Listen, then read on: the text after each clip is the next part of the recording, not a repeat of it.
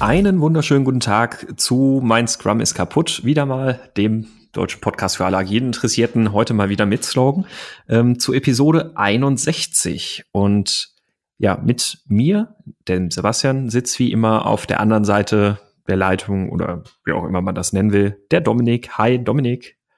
Hi, Sebastian. Der andere, also schon, schon die Internetleitung. Ja. Das andere. Also den ja. bei, bei dir, bei dir so eine so eine Kupferleitung, ne? Doxis irgendwas. Bei mir auch eine Kupferleitung, aber dann hat mit DSL-Standard. Ganz wichtige Information für unsere das, Zuhörer. Das, das, ist eine gute Frage. Ich habe ja einen Kabelanschluss. Mhm. Ich weiß nicht, ob es über Kupferleitung läuft. Ich hätte jetzt erwartet, dass das vielleicht. Aber im Endeffekt sind wir, glaube ich, einfach nur beide am Ende unseres, w unseres WLAN-Kabels. Ne? Nee, bei mir ist es ein tatsächliches LAN-Kabel. Ach, schau an. Ja, ich, ich habe mir äh, LAN-Kabel durch die äh, Wohnung gelegt, weil das Signal zu schlecht wäre. Ah. Ich am anderen, am anderen Ende der, äh, der Wohnung. Mhm. Und das äh, Kabel ist halt einfach stabiler noch ja. dazu. Ja, das Nachdem ich ja relativ viel auch äh, online spiele, ist halt WLAN da immer eher ein bisschen doof. Ja, das stimmt. Habe ich schlechte Erfahrungen mitgemacht. Ja, das, das Problem ist hier bei mir in der Wohnung auch. Äh, ich war dann zu faul, Kabel zu legen und habe mir dann so ein ähm, WLAN-Mesh aufgebaut, was auch sehr schön gut funktioniert. Also das äh, Repeater-Lösungen waren einfach nur Mist. WLAN-Mesh funktioniert. Also ich bin, äh, ja, ich sitze am Ende meines WLAN-Kabels. hast du auch das, äh, hast du auch das äh, Wi-Fi-Geschwindigkeitsspray? Mhm. Naja, sprühe ich immer regelmäßig ein bisschen das, das Wohnzimmer mit ein. Ja, das. Mal gucken, es diese Website noch gibt. Das war sehr ganz großartig. ja, und äh, ich habe, ich, also ich war ja diese Woche auf dem Scrum Gathering in London äh, und ich habe keine Sessions, keine Vorträge von dort mitgebracht, auch wenn wir vorher in der letzten Folge noch drüber gesprochen hatten, dass vielleicht da die Möglichkeit bestünde. Äh, ich habe keine Sessions mitgebracht, weil einfach muss ich sagen, zu viele interessante, gute Sessions waren, die ich auf dem Scrum Gathering besucht habe. Hm. Es war also irgendwie nicht so richtig Zeit für eine Podcast-Aufnahme. Schade eigentlich. Schade. Auf der anderen Seite ein gutes Urteil für Scrum Gathering. Ich muss wirklich sagen, ich war ein bisschen skeptisch.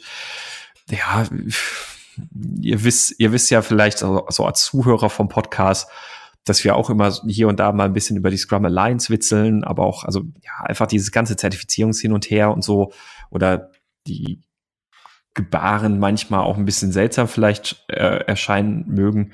Nee, aber nichtsdestotrotz war das Scrum Alliance wirklich eine gute Veranstaltung. Hat sich wirklich gelohnt. Gab ein paar ganz wenige Vorträge, die vielleicht ein bisschen sehr esoterisch waren, aber ähm, war, war wirklich eine gute Sache. Also für mich so gut, dass ich gesagt habe, nächstes Jahr Scrum Gathering definitiv wieder. Wie sehr hat sich das beeinflusst, dass es in London war? Du so als bisschen England-Fanboy. es hat, es hat die Entscheidung fürs Gathering zumindest mal einfacher gemacht. Und ähm, ja, es war, ja, war schön. Also ich, ja, genau, ich als England-Fan, ich war natürlich äh, froh, mal wieder in England zu sein, ein paar Tage auch durch London dann schlendern zu können. Ähm, also jeden Abend also, im Pub. Nee, ähm, ich muss mich zusammenreißen, nicht jeden Tag Burger essen zu gehen ähm, denn ich habe, also es gibt ja Five Guys Burger in den USA, was da ja auch so mega angesagte Burger sind und die gibt's ja auch seit einer ganzen Weile in England und seit diesem Jahr, glaube ich, auch eine Filiale in Frankfurt. Jo. Und ich habe, als wir letztes Jahr in New York waren, sind wir auch bei Five Guys gewesen. Und ja, waren, war ganz, ganz, ganz schlimm. Äh, ja, schlimm, weiß ich nicht, aber wir waren zumindest beide ein bisschen enttäuscht. Ähm, jetzt habe ich gedacht, hm, geben wir der ganzen Sache doch noch mal eine Chance. Und ich bin noch mal zum Five Guys gegangen und ich, ach, ich, äh, ich überlege gerade schon wieder, ob ich nicht vielleicht nach einfach nach Frankfurt fahren soll und mir da einen Burger holen soll. Also ich bin zumindest an dem in Frankfurt schon vorbeigegangen. Ja, also es, mir so, äh, ich habe nicht so das Bedürfnis. Es war wirklich sehr, sehr gut. Ich, ich glaube, wir haben beide einen Fehler gemacht. Ähm, Vielleicht waren wir im falschen Five Guys. Manchmal gibt's ja auch so, du hast so Ketten und dann gibt's so dieses ja, ein, die, das, also eine Ding, was so eher so rausfällt. Das, das kann sein. positiv oder negativ. Und ich glaube, wir haben ein Problem bei den Toppings gehabt. Du, du bestellst dort ja einen Burger und der hat erstmal gar keine Toppings. Ähm, und alle Toppings, also das sind irgendwie, weiß ich nicht, 15, 20 Toppings oder so, die dann dastehen. Also Gurken, Gurken, Zwiebeln, ähm, Tomate, Salat, was auch immer, alles mögliche, eine Riesenliste. Ähm, und weil wir so ein bisschen überfordert waren mit der Bestellung, haben wir damals nicht wirklich irgendwelche Toppings ausgewählt. Wir haben irgendwie so ein, zwei Sachen angehakt, obwohl eigentlich der durchschnittliche Burgerkonsument dort halt 15 Sachen bestellt. Gib mir einfach alles. So ungefähr, genau. Und es gibt auch die Option, einfach alles zu sagen. Ähm, die sind ja auch kostenlos, die Toppings.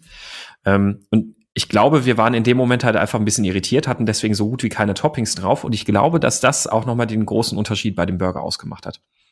Hm. Jetzt hatte ich halt einen Burger einfach mit so üblichen Toppings, äh, karamellisierte Zwiebeln, äh, Gurken, Salat und äh, Soße vor allem. Also Soße ist dann nämlich auch als Topping zu bestellen.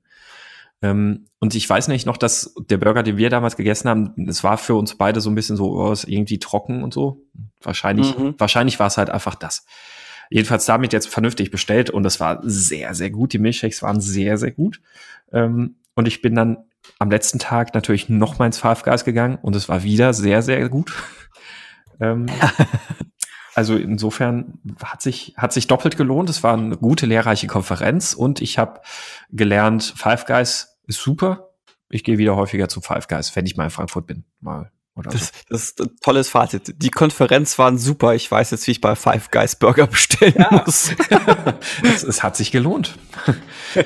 Äh, vor allem, ich bin ja bald wieder in New York und ähm, dann kann ich jetzt die ganze Zeit zwischen Shake Shack und Five Guys wählen. Das heißt also, ich muss nicht jeden Tag äh, Shake Shack essen. Jetzt ein bisschen, Vari ein bisschen Variation reinbringen. Eben, ne? Ähm, ja, ähm, aber ja, genug des, genug des Vorgeplänkels. Jetzt habe ich Hunger. Das ist hm, großartig. Ich auch. Wie gesagt, ich überlege gerade, ob ich nach Frankfurt fahren soll. Hm, naja. Und dann kannst du jetzt nach der Aufnahme einen Spontantrip machen. Mhm. Ist ja nur eine Stunde, also ein bisschen über eine Stunde. Ähm, ja, aber wir wollten, wir wollten heute nicht über Burger reden, auch wenn ich das lange könnte, viel. Ähm, wir wollen, wir Mach, wollen, mach einen Burger-Podcast. Der Burger-Cast, ja. Ähm, auch dann mit so einem Man, ganz tollen Namen. Burgerversammlung. Ja, genau, irgendwie sowas. Es muss, es muss ein Name sein, der auf dem Niveau ist von diesen ganzen Friseurladen-Namen, die ja, aber bei Burgerläden halt ist. Ne? Ein, ein ja. Burgerversammlung, Burgeramt, Bürgermeister, ähm, Burgervertretung. Ja, ich, äh, ja. Ja, wenn wir gerade schon bei den Burgern sind, also ich meine, du hast ja eine Weile in München gewohnt, da hatten wir ja unser, wir suchen uns irgendeinen Burgerladen raus und gehen da Burger essen. Mhm. Das war ja die Burgerversammlung mit anschließendem Burgerentscheid. Ja, Hat, hatten wir ja Burgerversammlung genannt, genau, mit anschließendem ja. Burgerentscheid, ja. stimmt. und ich war jetzt, ich war gestern in Berlin in so einem Coworking Space und die hatten dort einen äh, Konferenzraum, der hieß Brandenburger with Cheese. ah, das geht natürlich auch noch. Alles, alle Namen mit Burg irgendwie noch dran. Ja, der Nürnberger, wobei den gibt's ja schon. Nürnberger Ring. ja, es, ist, okay, äh, es, es, es, es, wird nicht besser, ich würde sagen. Ähm, ja, ja äh, wir fangen Wollen an wir mit unserem Thema. Genau. Ja. ähm, genau, und zwar unser, unser Thema für heute dreht sich rund um Retrospektiven, also nicht inhaltlich zu den Retrospektiven, weil das haben wir ja auch schon ein paar Mal behandelt, sondern was man eigentlich mit dem Zeug macht, das da aus den Retrospektiven rauskommt. Nämlich, wann spricht man denn eigentlich überhaupt nochmal darüber, ja, wann so ein, wann so ein, ist so eine Retrospektive eigentlich erfolgreich gewesen? Also das, was wir uns da vorgenommen haben, haben wir das überhaupt gemacht? Äh, wir hatten ja einen Podcast, wo wir auch schon im Zuge des Scrum Guide Update ähm, vom letzten Jahr darüber gesprochen haben, was mit diesen Action-Items aus einer Retrospektive eigentlich passiert. Ähm, und äh, der Scrum Guide hat ja inzwischen da eine sehr deutliche Vorgabe, dass er sagt, dass mindestens ein Item aus der Retrospektive im Sprint Backlog landen muss. Ähm, jetzt ist halt die Frage, und wann schaut man sich das eigentlich nochmal an? Meine erste Antwort darauf wäre, es gibt ja das ähm, Buch Retrospektiven in der Praxis von Mark Löffler. Und der macht dort den folgenden Vorschlag. Es gibt ja die aus dem Standard, äh, aus dem Agile Retrospectives Buch, quasi dem ich sage jetzt mal, dem Standardwerk für agile Retrospektiven gibt's ja den Vorschlag der fünf Schritte oder der fünf, mhm. der, ich sage jetzt mal, der Phasen, Phasen der Stand, so ein bisschen der Standardagenda für eine Retrospektive hier von wegen Setting the Stage, Gathering Data. Ähm, ja, was, was ja auch letztlich nur aufbaut, auch aus, auf so einem typischen Phasenmodell, dass man ja eigentlich auch für, für die Moderation von einem Workshop ohnehin so genau, ein bisschen versucht. Genau. Aufzubauen. Und, äh, Marks Vorschlag, den ich auch soweit unterstütze und den ich auch üblicherweise anwende, ist einfach zu sagen, okay, bevor du anfängst mit äh, Phase 2, hier Gathering Data, mach doch mal eine mach doch mal quasi eine Überprüfung dessen, was du in der letzten Retrospektive beschlossen hast. Also guck dir das nochmal an und schau dir die Ergebnisse dabei an. Also was ist dabei rumgekommen? Ist das etwas, was gut für uns war? Ist das etwas, was wir jetzt nicht so gut fanden? Ist das vielleicht auch etwas, was wir gar nicht erst angegangen, angegangen sind? Oder ist es etwas, was wir nicht angegangen sind und jetzt dann äh, schon zweimal in den nächsten Sprint mit übernommen haben? Und lass mal drüber reden, ob das etwas ist, was wir wirklich haben wollen. Mhm. Also mhm. kurzum, er macht aus diesen fünf Phasen sechs Phasen und schiebt einfach zwischen Phase eins und zwei, also zwischen äh, Setting the Stage und Gathering Data eben noch das äh, Hypothesen überprüfen. Und ich glaube, Ergebnis überprüfen. Mhm. Ich meine, es war Hypothesen überprüfen, wie er es genannt hat. Ja, ja. Ähm das ist auch so der gängige Weg gewesen, den, den ich auch die meiste Zeit gegangen bin. Ähm, ich muss allerdings auch offen sagen, dass ich damit ein bisschen unglücklich bin mit dem Modus. Ähm, äh, oder ich, ich, ich frage dich erst erstmal, also wie, wie war denn dein Eindruck, wie gut hat das funktioniert in so einer typischen Retrospektive von anderthalb Stunden? Also bei mir hat das immer hervorragend funktioniert. Also Mhm. Das klingt jetzt, klingt jetzt ein bisschen, ein bisschen komisch der gesagt, aber ich hatte tatsächlich äh, positive und gute Erfahrungen damit gemacht. Auch von den Teilnehmern. Die haben gesagt, hey, das ist total wertvoll, da nochmal drauf zu gucken. Ähm, sich auch einfach nochmal ins, äh, ins Gedächtnis zu rufen, hey, was hatten wir eigentlich beim letzten Mal uns überlegt und darauf aufbauend auch zu überlegen, okay, wie ist denn der Sprint abgelaufen? Ähm, ist das etwas, was auch immer noch akut ist? Ist das etwas, was wir machen wollen? Ist das etwas, worüber wir vielleicht in der Retrospektive tatsächlich nochmal darauf aufbauend sprechen sollten? Mhm. Also ich habe bisher mhm. noch keine negativen Erfahrungen damit gemacht, deswegen interessiert mich jetzt tatsächlich, welche, auf welche Probleme du dabei gestoßen bist. Ja, ähm, ich muss erst mal dazu sagen, hier irgendwo links oder rechts von mir wird gemäht mit einem großen Rasenmäher. Es könnte sein, dass es gerade ein paar unschöne Hintergrundgeräusche also gibt. Also ich höre nichts. Das ist gut. Ähm, ich höre nicht eine ganze Menge davon. nee, tatsächlich kommt, kommt bei mir nichts davon an. Sehr schön. Die Nierencharakteristik des Mikrofons funktioniert. Genau, also welche, welche, naja, negativen Erfahrungen würde ich es jetzt vielleicht nicht nennen. Ähm, aber mich, mich hat jetzt damit mit diesem Modell schon seit längerem das das Thema umtrieben, dass ich das Gefühl habe, es irgendwie müsste das besser funktionieren oder anders funktionieren. Mm, das eine, das, die eine Schwierigkeit, die ich dabei ein bisschen sehe, ist, dass ich finde, eine Retrospektive, eine, eine Retrospektive, die ein bisschen in die Tiefe geht, ist mit anderthalb Stunden so in einem Zwei-Wochen-Sprint. Da, da ist man, da, da muss man schon relativ straff auch durchgehen, dass man, dass man da gut was rausgezogen kriegt, finde ich. Also außer es gibt manchmal so ganz, ganz offensichtliche Themen. Ne? Aber wenn man jetzt gerade auch so nach dem Fünf-Phasen-Modell eine Retrospektive aufbaut, dann können die anderthalb Stunden auch schon mal relativ knackig sein. Ähm, nichtsdestotrotz glaube ich, dass es aber halt auch wertvoll ist, die, diese anderthalb Stunden dann entsprechend zu nutzen. Ähm, ich habe jetzt da häufiger schon mal das Problem gehabt oder auch dann, dann beobachtet, ähm, als also wenn, wenn ich jetzt irgendwo als Coach einfach nur dabei war, wo die Scrum Master dann die Retrospektive entsprechend beobachtet haben, dass die auch ihre Schwierigkeiten haben, aus diesem Review der Action Items aus der letzten Retrospektive nicht zu stark abzudriften und die, diese Items sinnvoll zu besprechen. Also relativ häufig war das dann nicht eher so der Fall, dass sie dann über irgendwas besprochen haben und dann haben sie festgestellt, ah, das ist nicht gemacht worden oder ah, das hat nichts gebracht oder sonst irgendwas. Ähm, und dann, dann will das Team das natürlich jetzt in dem Moment besprechen. Ähm, ab diesem Zeitpunkt hast du eigentlich in der Retrospektive so zwei, zwei Ziele die du erreichen willst. Du willst irgendwie erstmal was mit den alten Zielen machen, du willst aber auch jetzt über komplett neue Sachen sprechen und du hast ja in der neuen Retrospektive unter Umständen auch komplett andere Themen, die jetzt im letzten Sprint relevant waren. Ähm, zumal auch gerade, wenn du jetzt zum Beispiel eine eher themenfokussierte Retrospektive machst, also nicht nur eine allgemeine Sprint-Retrospektive, ähm, dann ja, dann hast, dann hast du halt plötzlich so verschiedene Themen irgendwie im Raum stehen oder verschiedene, verschiedene Richtungen auch irgendwie im Raum stehen, über die du dich jetzt eigentlich unterhalten möchtest. Und da finde ich es oftmals relativ schwer, dann irgendwie noch einen sinnvollen Fokus zu finden zwischen wir, wir diskutieren jetzt einmal die, die Themen, die uns im letzten Sprint beschäftigt haben oder das, was unser Thema für diese Retrospektive ist. Und, aber wir müssen aber auch jetzt nochmal die Altlasten besprechen und dürfen da aber auch nicht zu tief einsteigen, dass dieses Thema nicht komplett unsere neue Retrospektive hijackt. Ähm, also ich, für, für mich ist da irgendwie seit längerem schon das Gefühl, dass es so ein bisschen den Fokus der Retrospektive kaputt macht. Jetzt hätte so ein Gedanke, der mir gerade durch den Kopf geht. Äh, also ich sehe ich seh den Punkt. Also ich kann mhm. das total nachvollziehen. Ich kann mir auch gut vorstellen, wie, wie sowas tatsächlich dann abläuft und wie sowas entsteht. Und was mir gerade dabei durch den Kopf geht, ist, könnte es sein, dass die Action-Items, sage ich jetzt mal, aus der vorherigen Retrospektive zu groß sind, wenn sowas auftritt? Mm. Nee, gar nicht mal. Ähm, das ist, verstehe deinen Punkt. Also worauf deine Frage? Also glaub zu verstehen, worauf du raus möchtest. Ähm, aber tatsächlich gar nicht mal. Das waren dann auch eher so kleinere Items und so.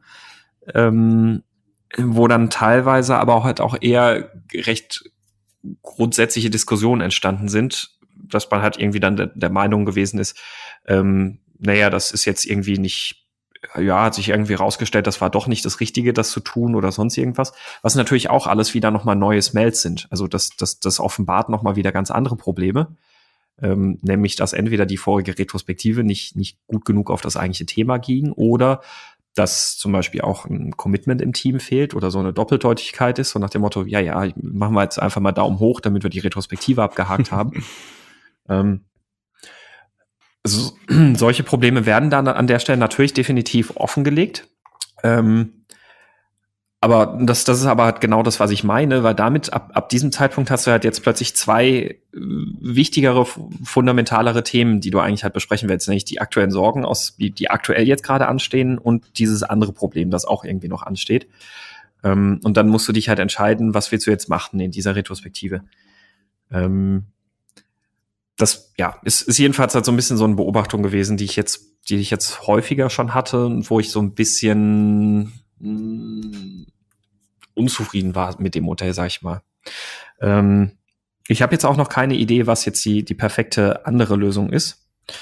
Ein Teil davon allerdings ist mir aufgefallen, als wir unsere Sprint Review Folge aufgenommen haben, ähm, dass wir da hatte ich das, glaube ich, auch mit erwähnt, wie, wie so ein Sprint Review eigentlich aussieht. Und ich glaube, dass es in ähnlicher Form auch im Scrum Guide eigentlich auch schon mal angesprochen wird.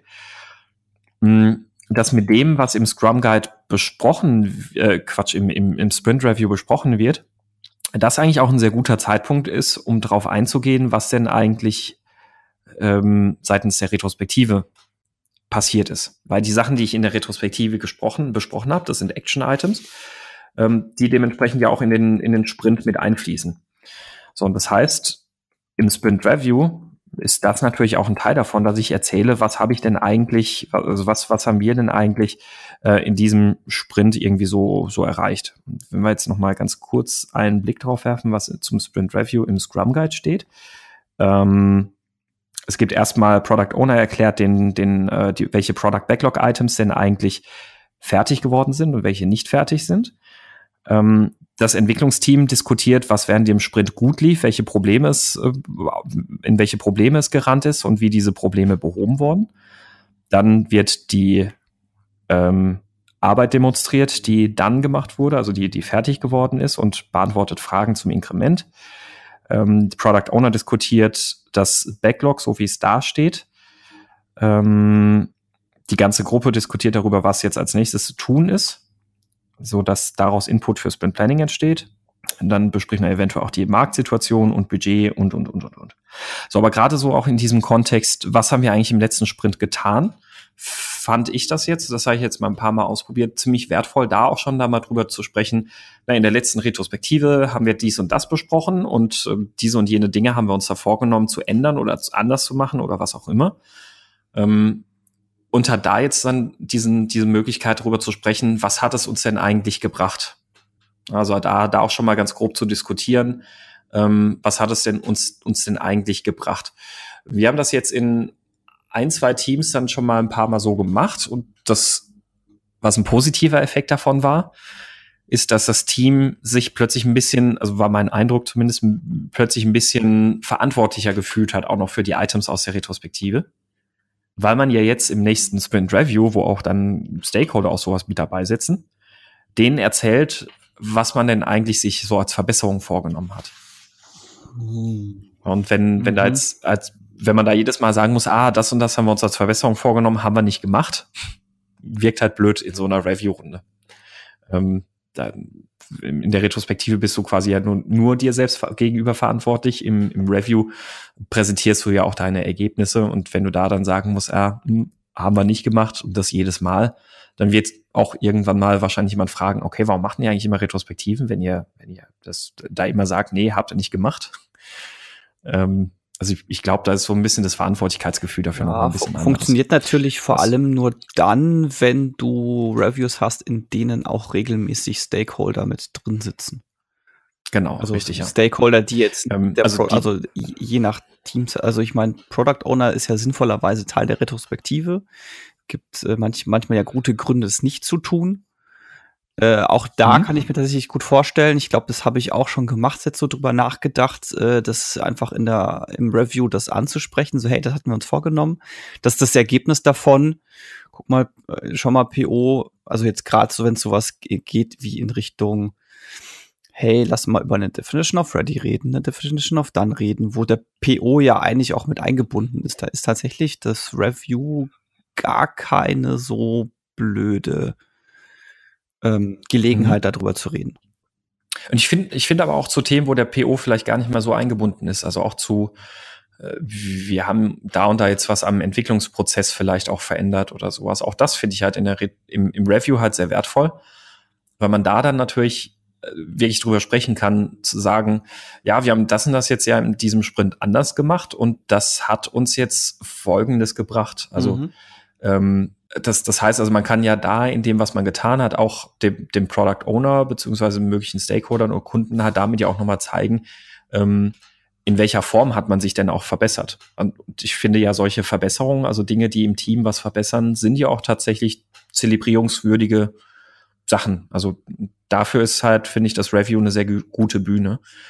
Ähm, um, um auch sowas halt anzusprechen und zu zeigen und damit auch nach außen zu tragen. Wenn außen jetzt in dem Fall vielleicht auch nur in Anführungszeichen der Product Owner ist, der nicht außen sein sollte, ähm, dass, dass man dem halt zeigt, äh, übrigens, das und das hat's gebracht, dass wir uns für dieses Item im letzten, in der letzten Retrospektive entschieden also haben. Also drüber nachgedacht hat das natürlich den äh, schönen Nebeneffekt, dass du dadurch, dass du die Sachen öffentlich machst, ähm, wahrscheinlich, oder kann ich mir vorstellen, dass du bei den Leuten, die dann in der Retro drin sitzen, die jetzt nicht täglich mit, äh, mit dir zusammenarbeiten und die vielleicht eventuell auch auf irgendeine Art und Weise, ich sage jetzt mal, dein Geldgeber sind, weil du Dienstleister bist und da der Kunde sitzt.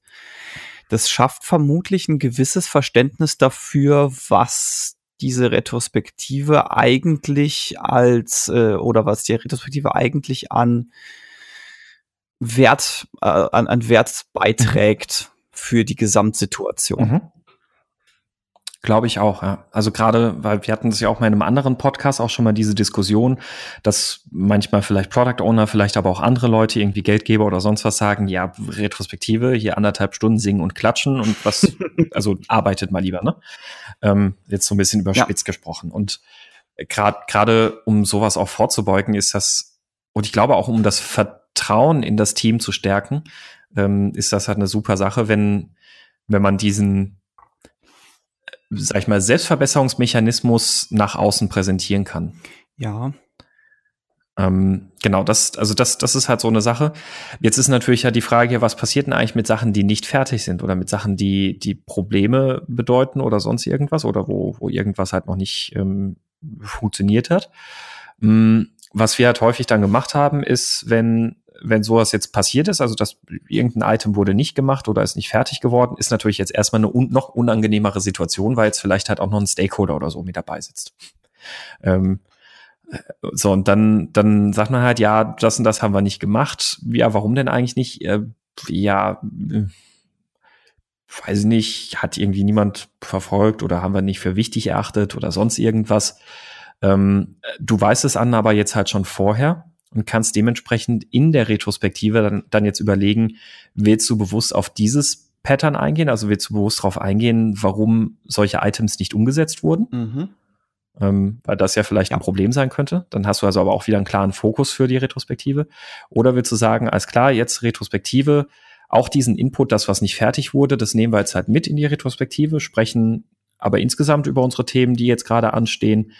Ähm, und am Ende, wenn man jetzt da, dann beschließt, welche Action-Items haben wir denn, entscheidet man dann nochmal, ja, was machen wir jetzt mit diesen vorigen Action-Items? Ziehen wir die weiter? Dann sollten wir aber vielleicht gucken, dass wir nur so und so viel mitnehmen oder was auch immer. Ähm, und in aller Regel ist es ja so, dass ein Action-Item jetzt nicht unbedingt weniger wert ist. Also oder es war vielleicht ein falsches Action-Item. Das heißt also, du hast ja im Grunde genommen zwei Möglichkeiten. Die eine Möglichkeit ist, das Action-Item aus der letzten Retrospektive ist nach wie vor aktuell. Dann solltest du es auch nach wie vor abschließen. Oder es hat sich herausgestellt, nee, eigentlich ist das gar nicht aktuell oder es war das falsche Item ja. oder sonst irgendwas. Dann hast du jetzt hoffentlich in der Retrospektive was besprochen, warum du denn solche Action-Items machst. Ja.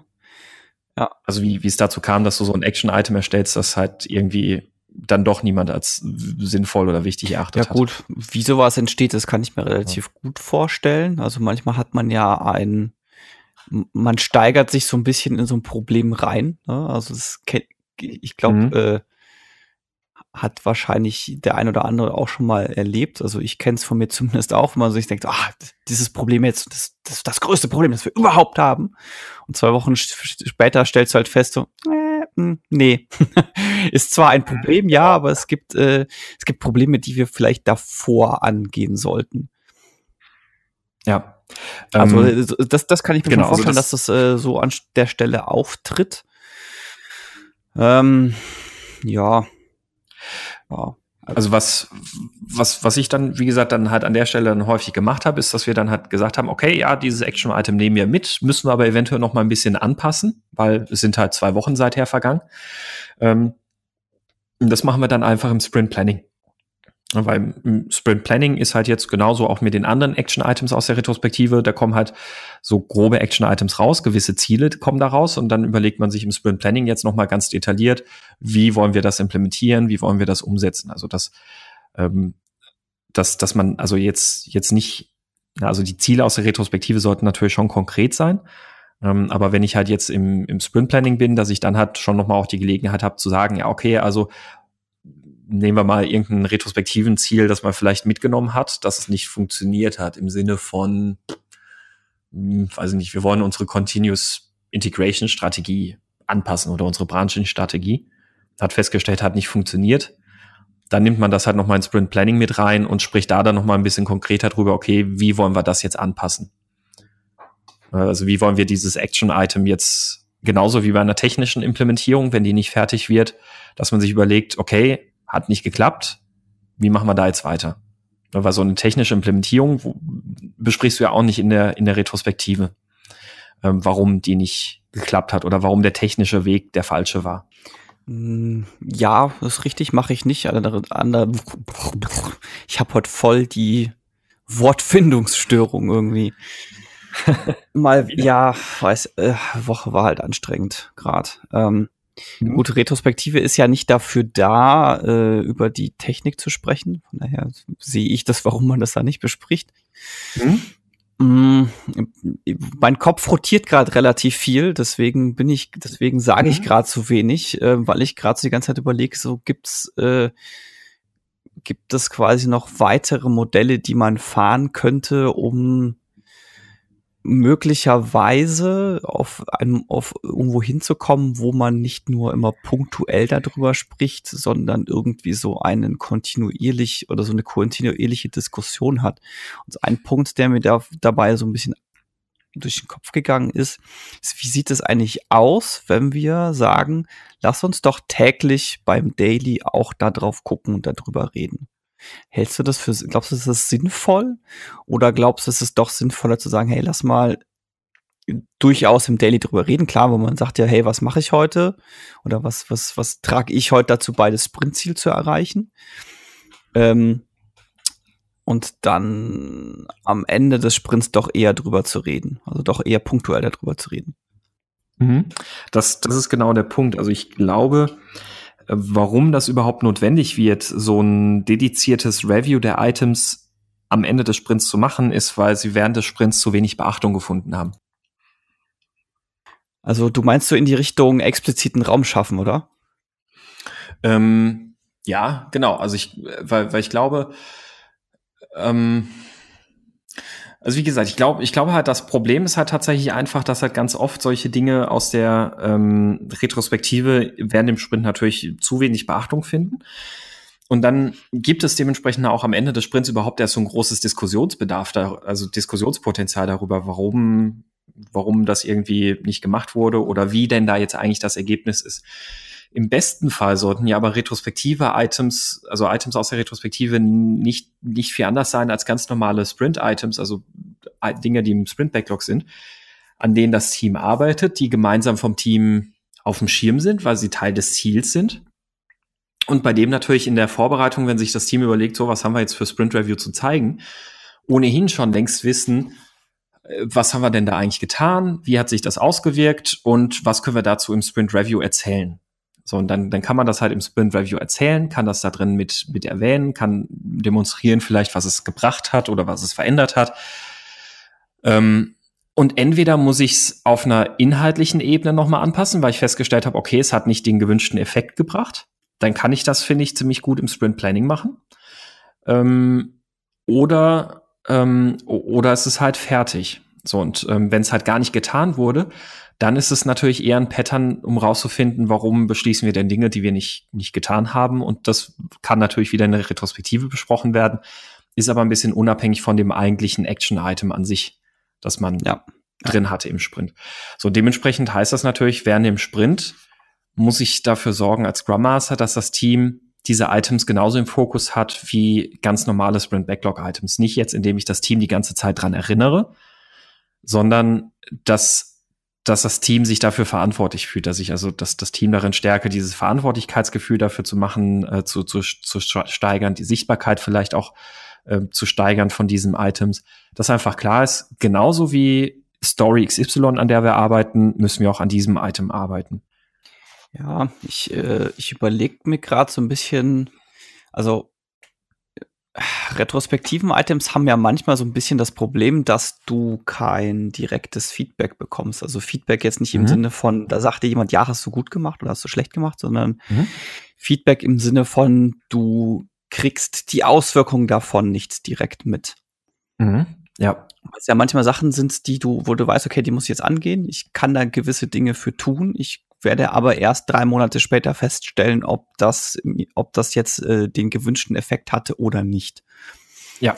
Deswegen bin ich gerade am überlegen, ob man nicht eigentlich äh, auf irgendeine Art und Weise das Ganze gamifizieren kann. Also es gibt ja die, es gibt ja die Idee der Gamification, also sprich ähm, spieleferne Inhalte mit Spieleinhalten zu versehen, um es jetzt vereinfacht zu sagen. Äh, die allerdämlichste Variante davon ist, irgendwelche Sticker zu sammeln an der Supermarktkasse. Und das kann man ja aber auch so gestalten, dass es jetzt gar nicht so augenscheinlich ein Spiel ist. Oder dass es augenscheinlich irgendwas ist wie, hey, sammel doch hier einfach ganz viele äh, Sticker und kleb die in ein Heft, was wir dir dann auch noch geben, wo du die schön reinkleben kannst das müsste doch eigentlich möglich sein. Also, weil die Idee bei dem bei Gamification ist ja auch ein, du tust etwas und du kriegst auch direkt ein Feedback dazu. Mhm. Also jetzt vielleicht noch ein anderes Beispiel von Gamification ist, es gibt ja für Papierkörbe so diese Aufsätze mit einem Basketballkorb. Das ist halt typische Gamification. Du, du schmeißt den Müll rein und du kriegst halt ein Feedback im Sinne von, hey, da, dieses Ding spielt einen Sound ab. Und es mhm. macht halt Spaß, es da reinzuwerfen, durch den Korb durch. Okay, du meinst also jetzt eher so als, ähm, als, als ein Element einfach, um das Team zu fördern, halt dran zu bleiben an diesen Items. Ja, genau, um so die Bearbeitung, um die Bearbeitung oder um die Umsetzung dieser Items ein bisschen äh, interessanter zu gestalten, um die dabei zu unterstützen, dass sich das nicht so wie äh, eine Pflicht, wie eine wie, wie Hausarbeit anfühlt, sage ich jetzt mal. Also es gibt ja durchaus, glaube ich, im englischen Begriff der Chores an der Stelle sondern dass es sich eher anfühlt wie etwas, was sie tatsächlich machen wollen, wo sie mit Freude dabei sind und wo sie sich denken, oh, das war jetzt cool. Mhm. Und ja. ich, bin, ich bin jetzt Level 3 Retrospektiven Dude. ähm, ja, Retrospektive also klar, 3, Retro, äh, Level 3 Retrospektiven Girl. Ja, also. Ja, ja, also klar, solche, solch, solche spielerischen Aspekte sind ja auch nicht äh, verkehrt. Also spricht, spricht ja nichts dagegen, sowas zu machen, um das Team da ein bisschen weiter zu motivieren. Ähm, also falls es jemanden gibt, der da schon mal was ausprobiert hat, würde mich tatsächlich sehr interessieren. Ich, äh, ich, ich, mein Hirn rattert schon so an und, und überlegt so, hey, was könntest du selber ausprobieren? Mhm. Ja, also was, was ich halt, wie gesagt, glaube ich, wichtig finde, ist halt, also auch, ähm, oder anders gesagt, mh, hm, was, was mir so in, im Zuge dieser Sprint Review Folge aufgefallen ist und was mir jetzt auch noch mal so ganz bewusst wirklich klar ist, so dass ich es glaube ich auch halbwegs brauchbar artikulieren kann, ist der Umstand, dass ich glaube, die Retrospektive ist bereits ein zu später Zeitpunkt, um festzustellen, ob die Items aus der letzten Retrospektive sinnvoll waren oder nicht. Es, es, sollte, es sollte während dem Sprint daran gearbeitet werden und dabei im Zweifelsfall schon auffallen, ob sinnlos oder nicht ähm, oder sinnvoll oder nicht. Ähm, und ähnlich auch wie mit der mit dem Sprint Review sollte oder mit den Items für Sprint Review, die will ich ja auch nicht erst im Sprint Review abnehmen, sondern die will ich im Sprint abgenommen haben und im Sprint Review dann halt noch mal vorstellen können. Ähm, und dasselbe gilt, finde ich, für die Items aus der Retrospektive, an denen muss vorher gearbeitet werden so dass ich im Review halt schon weiß, hat's was gebracht oder nicht und dass ich genau darüber nochmal sprechen kann und im Zweifelsfall vielleicht auch darüber dann sprechen kann, nehmen wir jetzt mal das Ding mit, was du gerade genannt hast, so langlaufende Ziele, dass man sagen kann, ja, okay, wir haben im letzten Sprint angefangen, Pair-Programming zu machen, das hat schon gut funktioniert, da haben wir gute Erfahrungen gesammelt. Wir möchten das Item aber in den nächsten Sprint mitnehmen, damit wir weiterhin aktiv darauf achten, Pair-Programming zu machen. Also ich glaube, das ist wertvoller, diese Dinge vorher beziehungsweise im Review besprochen zu haben, beziehungsweise Anpassungen für dieses Item dann im Sprint Planning zu besprechen, ähm, als die Zeit in der Retrospektive dafür wegzuknabbern. Das wäre jetzt so, so mein Fazit. Ja. Ich weiß nicht, wie, wie, wie siehst du das denn jetzt? Ja, bin ich bin mir gerade auch noch nicht ganz äh, schlüssig, was jetzt wie ich das jetzt gerade sehe, was für mich so die Quintessenz ist. Ich glaube, es läuft, läuft aber darauf hinaus, ähm, dass es, dass es einfach an einer, an der möglichst passenden, also ja, hm, wie formuliere ich das jetzt, damit es nicht irgendwie auch so, so total generisch klingt, ne? Also die, die, die Problematik ist ja, glaube ich, es braucht halt diesen expliziten Raum, diese explizite Zeitspanne oder diese explizite, hey, wir befassen uns jetzt mal mit dem, was wir uns vorgenommen haben und gucken, was da draus geworden ist. Und mhm. die bin mir, und was halt einfach fehlt, ist, wo genau setzen wir diesen Zeitraum rein, ja. Also, der eine Ansatz ist ja, wir nehmen uns Zeit in der Retrospektive dafür. Wir knapsen da Zeit von ab, wenn man es so, so formulieren möchte. Und der andere Ansatz, den du ja eher bevorzugst, ist, wir knapsen Zeit im Planning davon ab, um es jetzt mal quasi jeweils negativ zu formulieren. Ja. Planning und Review. Mhm.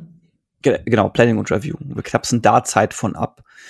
Für mich sind beide Vorgehensweisen auf ihre Art und Weise sinnvoll als auch nicht sinnvoll. Deswegen, ich habe es gerade für mich noch keinen Favoriten irgendwie mit mir ausgemacht. Mhm. Deswegen könnte ähm, ich jetzt nicht sagen, ich finde hier Variante A besser oder Variante B besser. Ich muss natürlich dazu, dazu natürlich aber auch sagen, dass ich jetzt Variante B mit von wegen, ich gucke, dass ich es explizit in Planning und Review mache, äh, beziehungsweise in Review und Planning, dass ich die natürlich noch nicht so bewusst äh, durchgeführt habe, dass ich da jetzt wirklich vergleichen könnte. Mhm.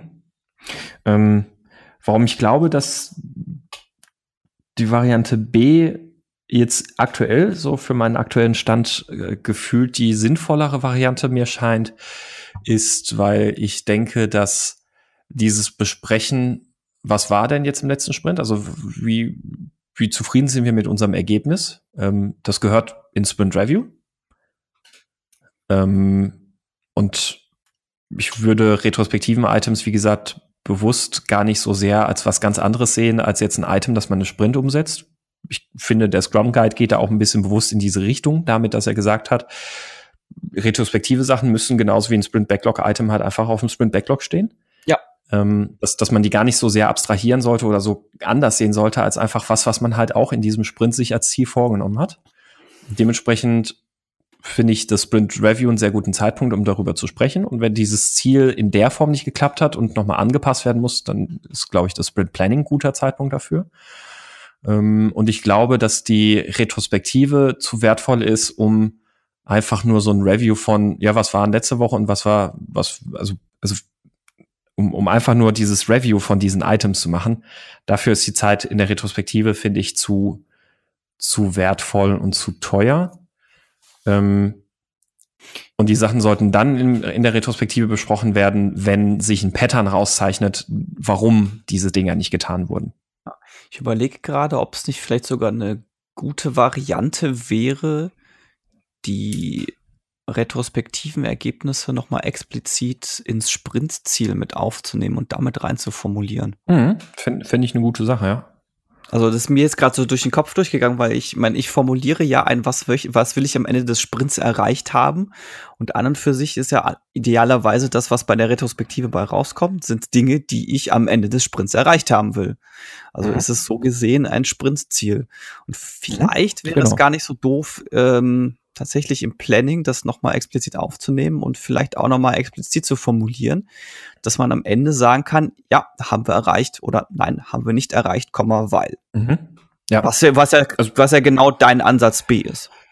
Ja, fände fänd ich eine schöne Sache. Also vor allem, weil man damit natürlich auch dieses, diese Sachen auch nochmal explizit als das wollen wir erreichen, ähm, betont. Mhm. Ähm, und ich glaube, mein Ansatz ist allgemein halt, glaube ich, eher einfach es ist, es ist, glaube ich, ein bisschen eine Stärkung des Bewusstseins für den Fokus der einzelnen Events. Ein Review ist ein Review, eine Retrospektive ist kein Review. Ähm, und ein Planning ist ein, ein Planning. Ähm, ich, ich, ich glaube, das ist das, womit ich mir nicht in diesem von fünf auf sechs Phasen auf, ähm, auf, auf erweiterten Modell halt immer in der Retrospektive so ein bisschen schwer getan habe, dass es sich für mich irgendwie immer so ein bisschen fehl am Platz angefühlt hat und halt auch die Erfahrung gemacht habe, dass dadurch halt ganz oft der Fokus in der Retrospektive so ein bisschen verloren ging. Ähm, und das, das ist, glaube ich, so der Grund, warum ich hm, ja, aktuell ich zumindest gleich, diese, diese Option jetzt ähm, lieber so fahre, dass man ähm, dass das anders fährt. Also dass, dass man halt die Sachen in der im Review anspricht und demonstriert und wenn es nicht geklappt hat, dass man dann natürlich im, im Planning eventuell nochmal dieses Ziel weiterverfolgen kann und überarbeiten kann. Ähm, oder dass man halt feststellt, nee, hat gar nichts gebracht und dann stattdessen aber in der Retrospektive drüber spricht, warum haben wir uns denn ein Ziel vorgenommen, das überhaupt nichts gebracht hat. Ähm, dass, dass man daraus ja auch dann wieder lernt. Also dann möchte man ja auch ganz bewusst daraus was lernen. Ähm, dann weiß man das, dann hat man das jetzt als ein Item für die Retrospektive ähm, zu besprechen.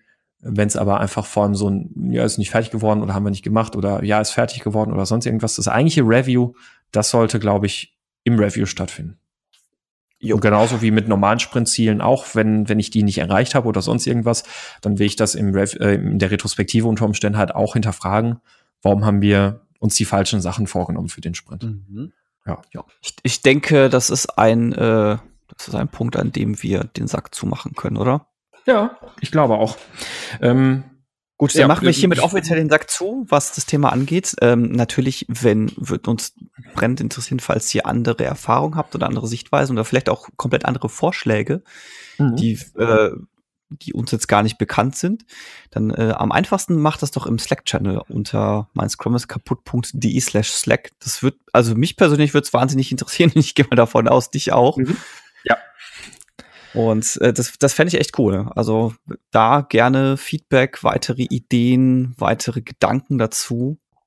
Mhm. Immer, immer her damit. Immer her damit. Richtig.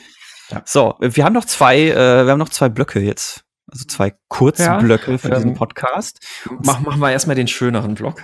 Oh, also willst die, erst, die Picks der Woche. Willst, aha, ah, so einer bist du. So einer Gut, dann äh, machen wir erstmal die Picks der Woche.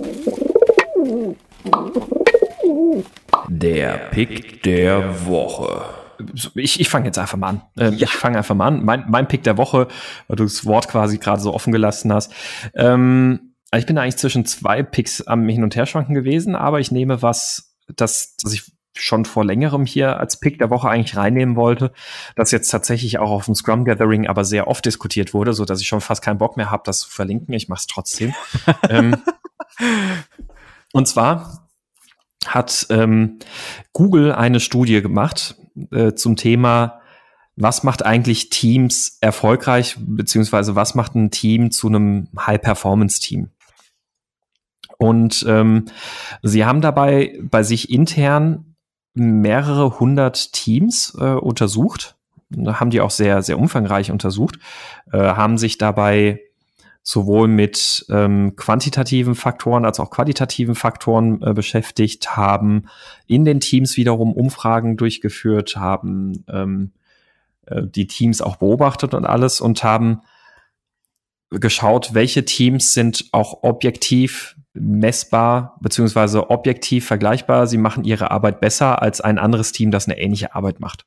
Mhm. Ähm, um rauszufinden, welche Faktoren denn jetzt in diesem einen Team dafür gesorgt haben, dass es irgendwie besser arbeitet als das andere Team. Und ähm, haben dabei eben sehr sehr stark sich einfach mit den verschiedenen Faktoren auseinandergesetzt, sind dabei auf solche ähm, Themen gekommen, dass eben ganz viel damit zu tun hat, wie ähm, wie, wie das Team vor allem psychologische Sicherheit empfindet. Also, dass, dass man dafür sorgt, psychologische Sicherheit im Team zu etablieren, ähm, dass man, äh, dass, dass man dafür sorgt, dass in dem Team ein gemeinsames Abhängigkeitsgefühl äh, entsteht. Also, dass, ähm, dass man weiß, andere erledigen ihre Arbeit on time, weil ich davon abhängig bin zum Beispiel.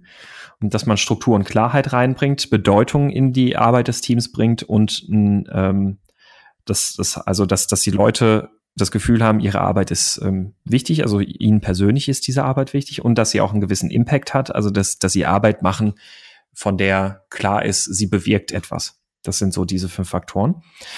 Und diese Studie, im Grunde genommen, sehr vieles davon kann man sich schon auch ein Stück weit denken, wenn man sich mit solchen Faktoren wie Five Dysfunctions of a Team auseinandergesetzt hat, wenn man sich mit Themen auseinandergesetzt hat, äh, wie Motivationspsychologie, ähm, dann sind einem viele Sachen davon schon bekannt. Was ich sehr schön finde, ist, dass aus diesen verschiedenen Forschungsfeldern, die wir irgendwie alle so, schon so ein bisschen kennen, diese Studie halt es auf fünf Punkte bringt, die sich aus all diesen Themen so ein bisschen bedient ähm, und auch einen guten Leitfaden dafür gibt, worauf man achten sollte und was, was die Grundlage für was denn eigentlich ist in dem Team. Und sie machen halt nicht nur diese Studie, die sie da veröffentlicht haben, sondern sie haben auch so ein paar Tools, sage ich mal, mitge mitgegeben, äh, zum Beispiel, wie man gewisse Dinge im Team mal diskutieren kann, um ein Gefühl dafür zu kriegen, was psychologische Sicherheit bedeutet und sowas. Oder welche als Leader, also sowohl als Scrum Master, als auch als, als Product Owner, als auch als äh, Teamleiter oder sonst irgendwas, ähm, was sollte ich tun, um psychologische Sicherheit zu fördern im Team? Welche welche Dinge kann ich aktiv daran tun, um sowas zu fördern. Das heißt also, sind auch ein paar Tools dabei, die ganz interessant sind. Und deswegen, das ist so mein Ergebnis äh, oder mein Pick der Woche, dass diese, diese Studie von Google, ähm, die hat auch einen Namen. Ähm, ich, ich, ich finde es gerade schon wieder nicht mehr. Sie Während du sie suchst, mir, mir ist die lustig, lustigerweise die Studie bisher noch überhaupt nicht untergekommen. Deswegen, Ach krass, okay. Ja, bin ich gerade auch, etwas, auch etwas überrascht. Das äh, klingt total interessant und äh, mhm würde mal sagen, genau. ich habe demnächst mal wieder was zu lesen. Ja, richtig. Ähm, ich bin da vor drei oder vier Wochen bin ich drauf gestoßen über einen Medium-Artikel. Und ähm, wie gesagt, jetzt auch im, im Rahmen des Scrum Gatherings gab es wirklich sehr viele Vorträge, die sich da immer wieder drauf bezogen haben. Ähm, genau, die Studie wurde Project Aristotle genannt. Uh, a tribute to Aristotle's quote, the whole is greater than the sum of its part. Tatsächlich echt, ich habe da nichts von mitgekommen, nichts von mitbekommen bisher. Krass. Schön. Also es ja, ist eine tolle Studie, ist sehr interessant. Wie gesagt, gibt auch ein paar Tools noch mit.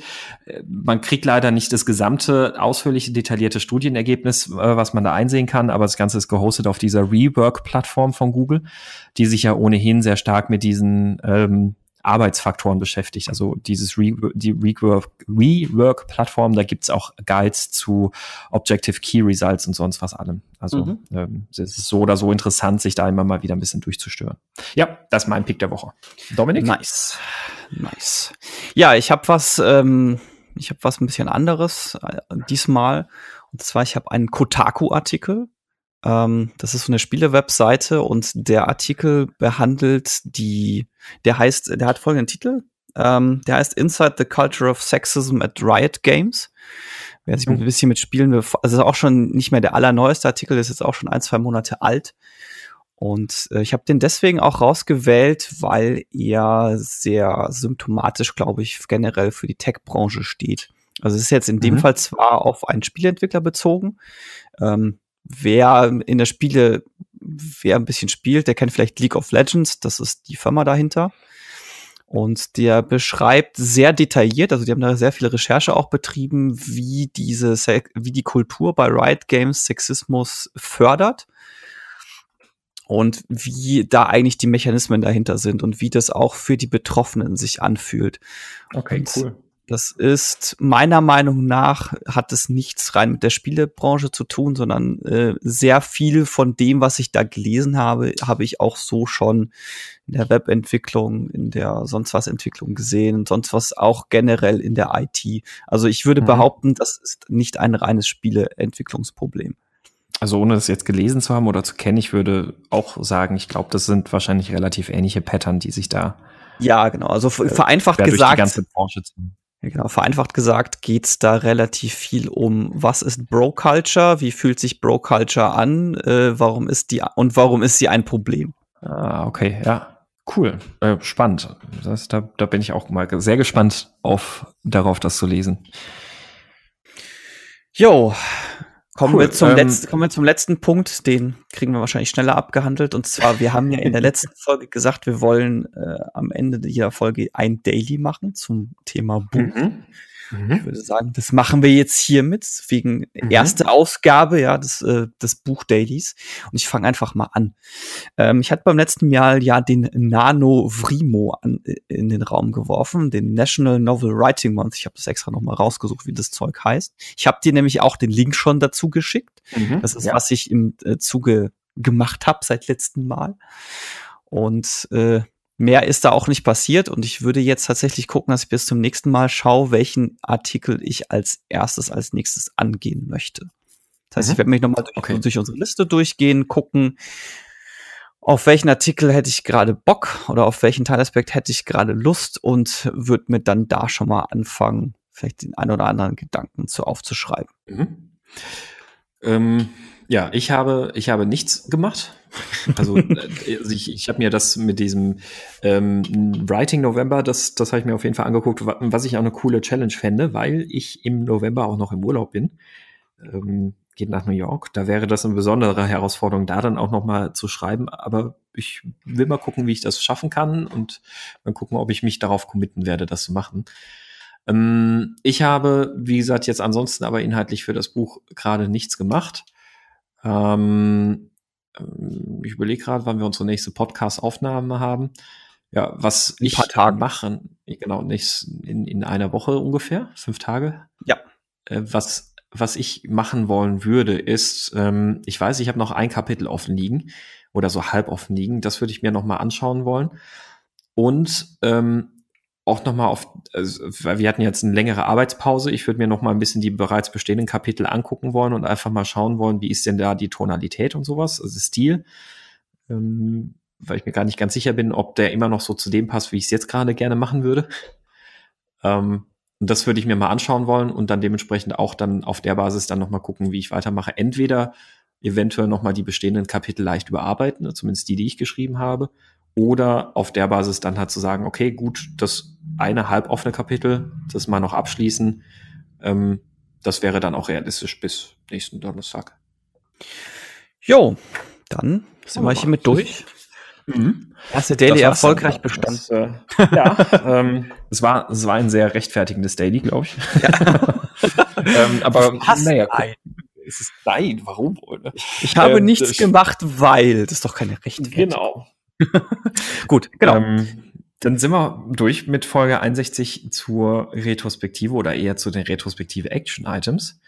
Und ähm, ja, wir haben, wie wir gerade gesagt haben, in fünf, sechs Tagen haben wir die nächste Aufnahme geplant. Es dürfte also sehr bald auch wieder neuen Content geben. Ähm, das war's dann jetzt für heute wieder von uns. Wie üblich gilt, wenn ihr Feedback habt, wenn ihr Fragen habt, wenn ihr Themenvorschläge habt, dann dürft ihr die immer per Thema at kaputt.de einsenden oder halt bei Twitter, Facebook, wo auch immer. Und natürlich, der große Hinweis gilt natürlich immer auf unsere Slack-Community mit deutlich über 400 agil äh, Freunden, Menschen, Leuten, die sich da drin engagieren, immer wieder Themen diskutieren. Macht am besten da einfach mit, gebt da uns auch gerne Feedback und das soll es dann jetzt gewesen sein für heute von uns. Wir sagen Tschüss und bis zum nächsten Mal. Ciao. Bis dann.